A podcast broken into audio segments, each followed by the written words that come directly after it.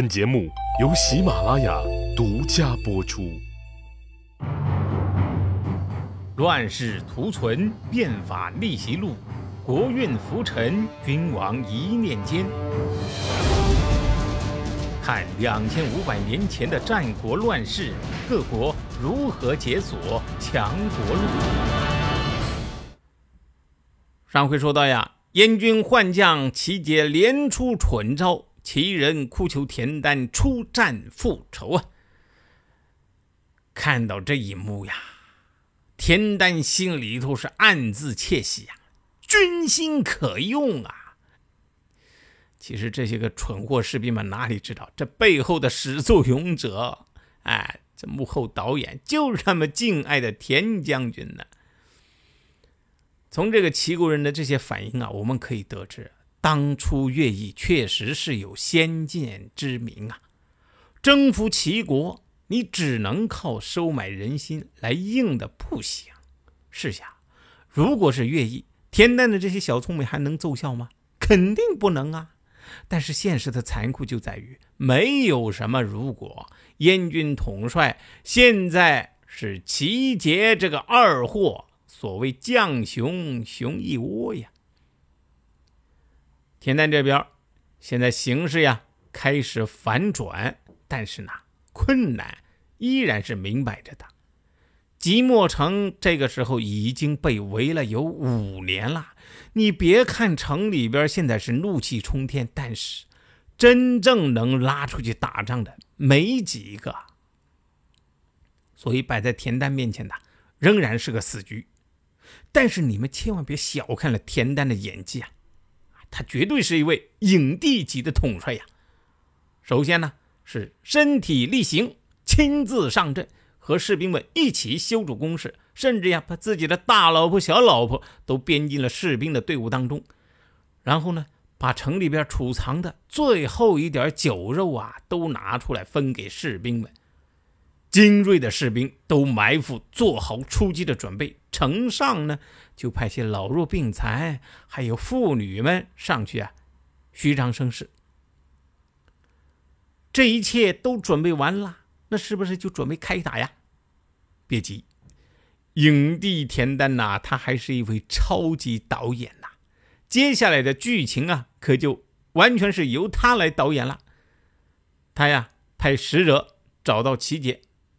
说：“将军，不要打啦，我们实在是撑不下去了。我们呢，马上就出城投降啊！”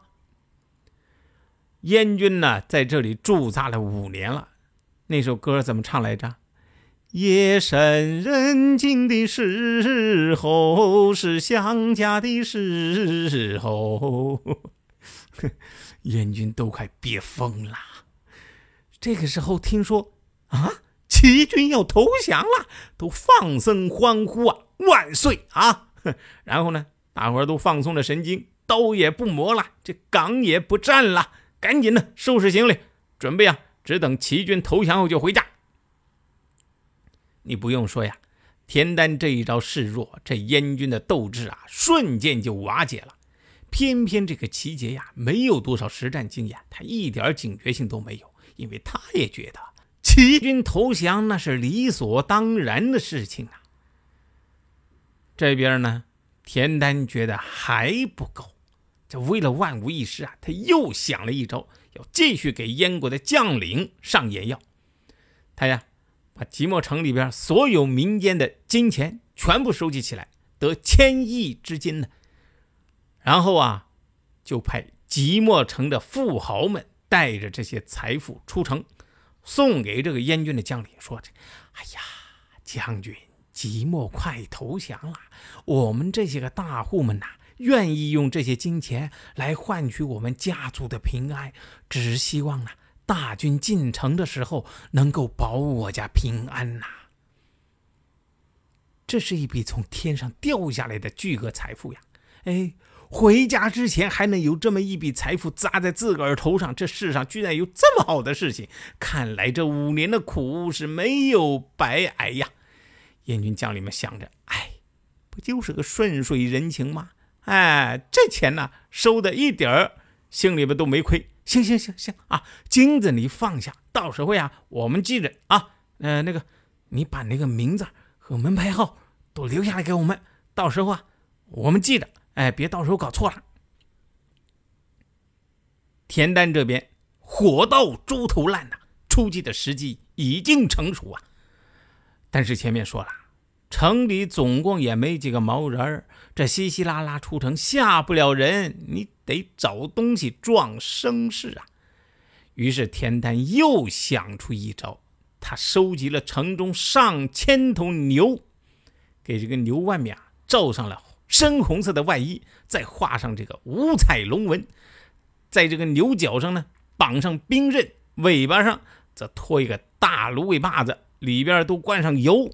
到了夜里，把城墙凿开了几十个口子，点着了牛尾巴上的火把，开门擂鼓放牛。这五千怒气冲冲的精兵跟在一群疯牛后面，就这样玩命的向燕军大营冲去呀！这边燕军正在做着回家团圆的美梦呢，哎，忽然感觉整个大地都在不停的抖动。哎呦，哎呀，是地震吗？哎，没事没事没事，反正你又不是睡在那高楼大厦里边。哎，不对呀！怎么这声音像闷雷一样越来越近了？赶紧爬起来一看，嚯！一大群从没见过的怪物是迎面扑来呀！你想想啊，这个大黑夜的，正睡得迷迷糊糊呢，突然一群身上是张牙舞爪的龙纹，头上长两把刀，身后呀还拖着一大火把，这是从来没有见过的大怪物呀！瞪着俩大眼珠子，见人就顶。这燕军士兵啊！只以为是自己做梦梦到了阎王啊，个个吓得是魂飞魄散。再加上城里边是鼓声锣声敲的是惊天动地，你说换了你这一觉醒来迷迷糊糊看到这样，你的魂还能在吗？我的个娘哎，赶紧跑吧！燕人一路逃，齐人一路追呀。齐杰呢，在乱军中被杀。你看看，没金刚钻，你揽啥瓷器活？这下好了，把自个儿的命啊也搭上去了。齐国人一路追击的过程当中啊，队伍是越来越壮大。之前呢被燕人抢走的城，这会儿啊又全部反了水。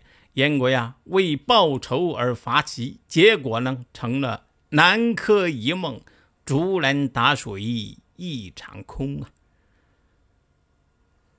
经历了五年的亡国之痛后，齐国呀终于复国了。田丹呢，于是把齐襄王从被围困的莒城接回了临淄。齐襄王呢也投桃报李，封这个田丹呐为安平君。齐襄王啊是个性情中人。倒也是有情有义，一点都不像他父亲那样没心没肺啊！他当初落难在太史娇的家里边，太史娇的女儿呢不嫌弃他，他也十分珍惜这段患难之情啊。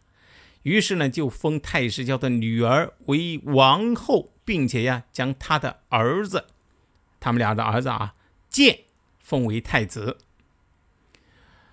倒是这个太史娇啊，诶。这个时候却板着个老脸儿，对着这个女儿啊说起了这丧气话：“你这个不要脸的丫头啊，没有媒人介绍你就偷偷嫁人，你辱没了我的家门啊！我没你这个女儿，你走走走走走走啊，走得越远越好，以后不要回来。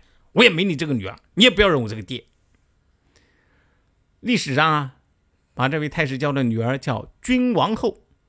其实呀，君王后啊是一位十分聪明而又贤惠能干的女人。老爹啊虽然不认她了，但是呀，她一直是尽力尽孝啊。只是呢，太师娇是个老迂腐，哎，说不见就不见，当真呢以后就不认她这个女儿了，做了王后也不认。后来呢，他的儿子建做了国君，君王后的能力啊更是大爆发。他发挥这个女人的特长，跟这个各国呀。把这关系搞得贼好，让齐国呀四十年没有和外国发生战争。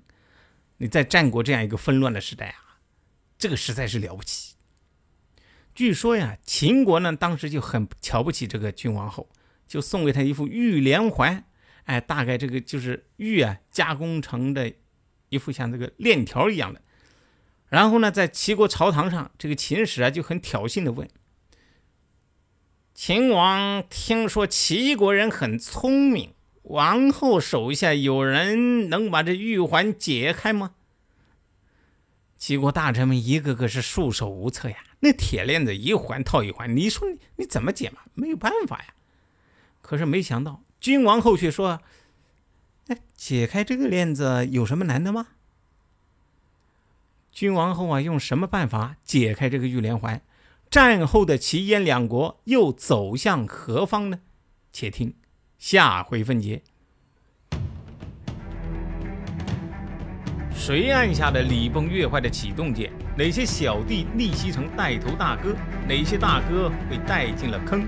又有多少君王魂断强国路？